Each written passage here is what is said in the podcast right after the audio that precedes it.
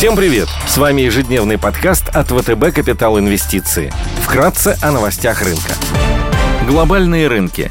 Внешний фон с утра смешанный. Фьючерсы на американский рынок в небольшом плюсе на 23%, Евростокс минус 16%, японский Никей прибавляет больше 2%, китайский рынок торгуется в плюсе. Баррель нефти марки Brent стоит 123 доллара, золото торгуется по 1861 доллар за унцию, доходность по десятилетним гособлигациям США на уровне 2,84%.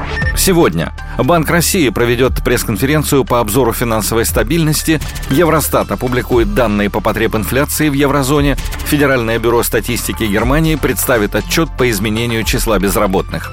Корпоративные новости. Сигежа последний день торгуется с дивидендами 64 копейки на акцию. Среди крупных иностранных эмитентов сегодня отчитываются Salesforce и HP.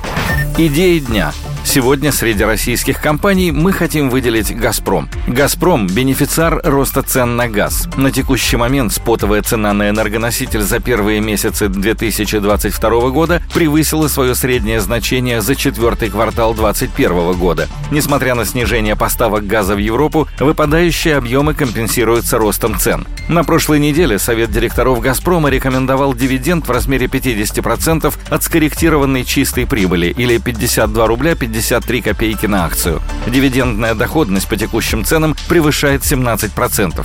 Прошлом году «Газпром» заработал рекордные 2 триллиона 93 миллиарда рублей чистой прибыли. С учетом сохраняющихся высоких цен на газ, результаты за нынешний год могут оказаться еще лучше, что предполагает дальнейший рост дивидендных выплат. Зависимость от российского газа в Европе по-прежнему остается высокой. На российский газ приходится больше 40% газового импорта ЕС. Введение новых санкционных пакетов со стороны Евросоюза затягивается из-за разногласий внутри ЕС. Для многих стран альтернатив российскому газу просто нет. При этом компания имеет высокий потенциал роста экспорта в Китай до 38 миллиардов кубических метров к 2024 году.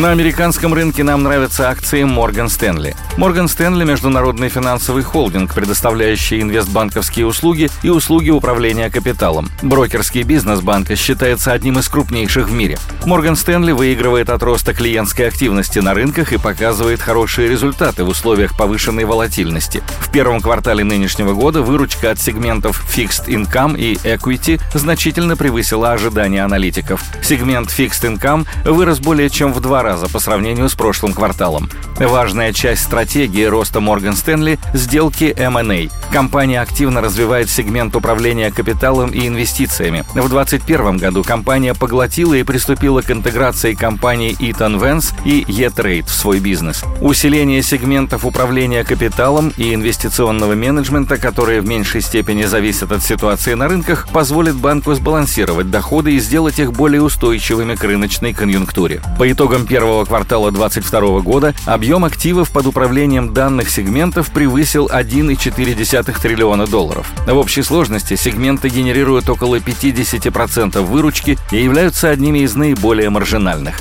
Морган Стэнли – бенефициар роста процентных ставок. По словам руководства, благодаря сильной и растущей депозитной базе, эффект от повышения ставок позволит компании достичь целевой рентабельности выше 30%.